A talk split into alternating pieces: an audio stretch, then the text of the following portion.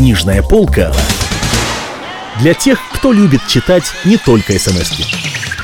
Венедикт Ерофеев. Москва-петушки. Поэма. У микрофона Кирилл Кальян. 43-й километр Храпунова. Вы хоть что-нибудь успели записать? Ну вот, пока довольны с вас. А в петушках, в петушках я обещаю поделиться с вами секретами орданских струй, если доберусь живым, если милостлив Бог. А теперь давайте подумаем с вами вместе, что бы мне сейчас выпить. Какую комбинацию могу создать из этой вшивоты, что осталось в моем чемоданчике?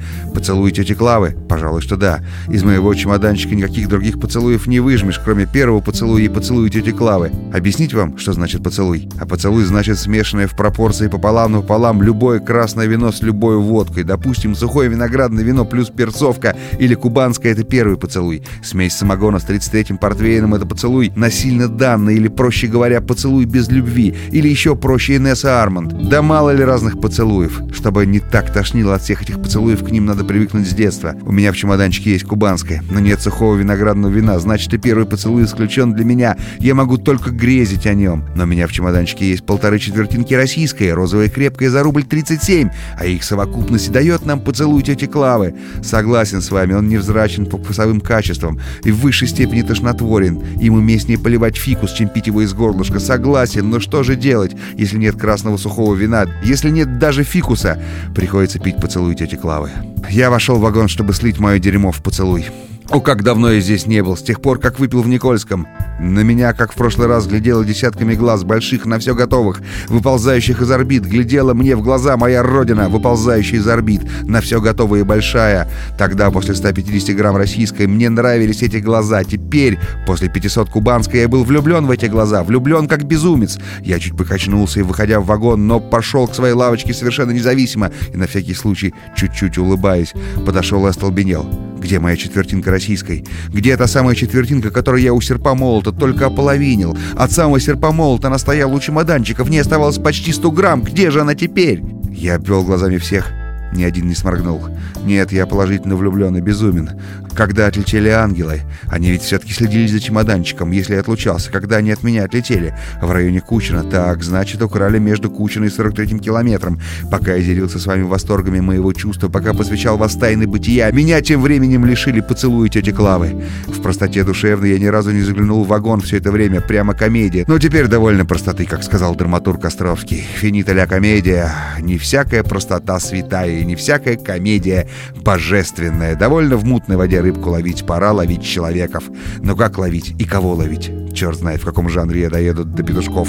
От самой Москвы все эти философские эссе, мемуары, все эти стихотворения в прозе, как у Ивана Тургенева. Теперь начинается детективная повесть. Я заглянул внутрь чемоданчика. Все ли там на месте? Там было все на месте. Но где же эти 100 грамм? И кого ловить? Я взглянул направо. Там до сих пор сидят эти двое. Тупой, тупой и умный, умный. Тупой в телогрейке уже давно закосел и спит, а умный в коверкотовом пальто сидит напротив тупого и будет его. И как-то по-живодерски будет. Берет его за пуговицу и до отказа раза подтаскивает к себе, как бы натягивая тетиво, потом отпускает, и тупой-тупой в телогрейке летит на прежнее место, вонзаясь в спинку лавочки, как в сердце тупая стрела Амура. «Трансцендентально», — подумал я. И давно это он его так. Нет, эти двое украсть не могли. Один из них, правда, в телогрейке, другой не спит. Значит, оба, в принципе, могли украсть. Но ведь один-то спит, а другой в коверкотовом пальто. Значит, ни тот, ни другой украсть не могли. Я взглянул назад. Нет, там тоже нет ничего такого, что могло бы натолкнуть на мысль. Двое, правда, наталкивают на мысль, но совсем не на ту. Очень странные эти двое, он и она. Они сидят по разным сторонам вагона у противоположных окон и явно не знакомы друг с другом. Но при всем том, до странности похожи. Он в жакете, она в жакете, он в коричневом берете и при усах, она при усах и в коричневом берете. Я протер глаза и посмотрел назад. Удивительная похожесть. И оба то и дело рассматривают друг дружку с интересом и гневом. Ясное дело, они не могли украсть. А впереди я глянул вперед. А впереди то же самое. Странных только двое. Дедушка и внучек. Внучек на две головы длиннее дедушки от рождения. Слабоумен. Дедушка на две головы короче, но слабоумен тоже. Оба глядят мне прямо в глаза и облизываются. Подозрительно, подумал я. Отчего бы им облизываться? Все ведь тоже глядят мне в глаза. Но ведь никто не облизывается. Очень подозрительно. Я стал рассматривать их так же подозрительно, как они меня. Нет, внучек совершенный кретин. У него шея какая-то не у всех. У него шея не вырастает в торс, а как-то вырастает из него. Вздымаясь к затылку вместе с ключицами. И дышит он как-то по-идиотически. Вначале у него выдох, а потом вдох. Тогда как у всех людей наоборот. Сначала вдох, а уж потом выдох. И он смотрит на меня, смотрит, раскинув глаза и сощурив рот. А дедушка тот смотрит еще напряженнее. Смотрит, как вдуло орудие. И такими синими, такими разбухшими глазами, что из обоих этих глаз, как из двух утопленников, влага течет ему прямо в сапоги. И весь он как приговоренный к высшей мере. И на лысой голове его мертво. И вся физиономия в оспинах, как расстрелянная в упор. А посередке расстрелянной физи распухший и посиневший нос висит и качается, как старый удавленник. Очень подозрительно, подумал я еще раз. И, привстав на месте, поманил их пальцем к себе. Оба вскочили немедленно и бросились ко мне, не переставая облизываться. Это тоже странно, подумал я. Они вскочили даже, по-моему, чуть раньше, чем я их поманил. Я пригласил их сесть напротив себя. Оба сели в упор, рассматривая мой чемоданчик. Внучек сел как-то странно. Все мы садимся на задницу, а этот сел как-то странно, избоченись на левое ребро, как бы предлагая одну свою ногу мне, а другую дедушке.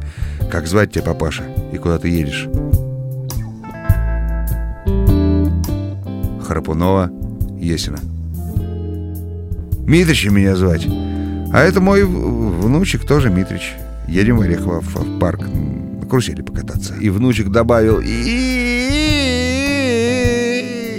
Необычен был этот звук, и чертовски обидно, что я не могу его как следует передать. Он не говорил, он верещал. И говорил не ртом, потому что рот его был, как всегда, сощурен и начинался откуда-то сзади. А говорил он левой ноздрёй, с каким-то усилием, как будто левую ноздрю приподнимал правой. И Как мы быстро едем в петушки, славные петушки. И какой пьяный дедушка, хороший дедушка. Так, значит, говоришь, в карусели, в карусели. А может, все-таки не в карусели? В карусели, еще раз подтвердил Митрич, и все таким же приговоренным голосом, и влага из его глаз все так же текла. А скажи мне, Митрич, что ты тут делал, пока я в тамбуре был? Пока я в тамбуре был погружен в свои мысли, в свои мысли о своем чувстве к любимой женщине, а? Скажи. Митрич, не шелохнувшись, весь как-то забегал. Я... ничего, я просто хотел э, компоту покушать. Компоту с белым хлебом. Компоту с белым хлебом. Э, компоту с белым хлебом. Прекрасно. Значит так, я стою на площадке, весь погруженный в мысли о чувстве, а вы, между тем, ищете меня на лавочке, нет ли тут компоту с белым хлебом? И не найдя компоту, дедушка первый не вынес и весь расплакался, а следом за нее внучек. Верхняя губа у него совсем куда-то пропала, а нижняя свесилась до пупа, как волосы. У пианиста оба плакали, я вас понимаю, да. Я все могу понять, если захочу простить. У меня душа, как у троянского коня, пузо многое вместит. Я все прощу, если захочу понять. А я понимаю, вы просто хотите компота и белого хлеба, но у меня на лавочке не находите ни того, ни другого. Просто вынуждены пить хотя бы то, что вы находите взамен того, что вы хотели. Я их раздавил своими уликами. Они закрыли лицо и оба покаянно раскачивались на лавке в такт моим обвинениям. Вы мне напоминаете одного старичка в петушках. Он тоже. Он пил на чужбинку. Он пил только краденое. Утащит, например, в аптеке флакон тройного деколона.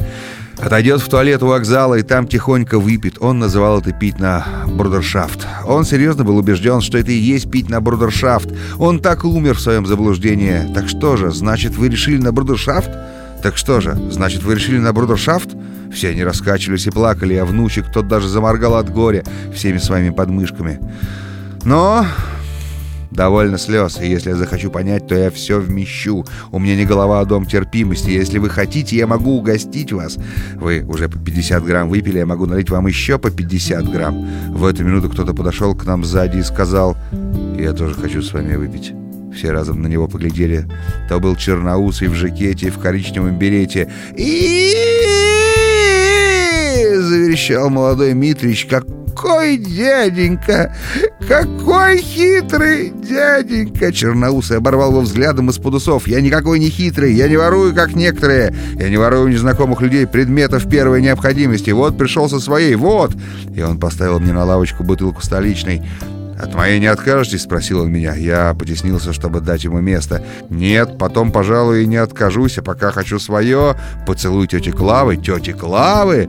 «Тети Клавы!» Мы налили себе каждый свое. Дед и внук протянули мне свою посуду. Она, они, оказывается, держали ее наготове задолго до того, как я их поманил. Дед вытащил пустую четвертинку, я ее сразу признал. А внучек тот вынул даже целые ковши, вынул откуда-то из-под лобка и диафрагмы. Я налил им, сколько обещал, и они улыбались. На бурдершафт, ребятишки. Ну, на брудершафт. Все пили, запрокинув голову, как пианисты. «Наш поезд на станции Есина не останавливается. Остановки по всем пунктам, кроме Есина». Вместе с вами поэму Венедикта Ерофеева «Москва. Петушки» читал Кирилл Кальян. Книжная полка для тех, кто любит читать не только смс -ки.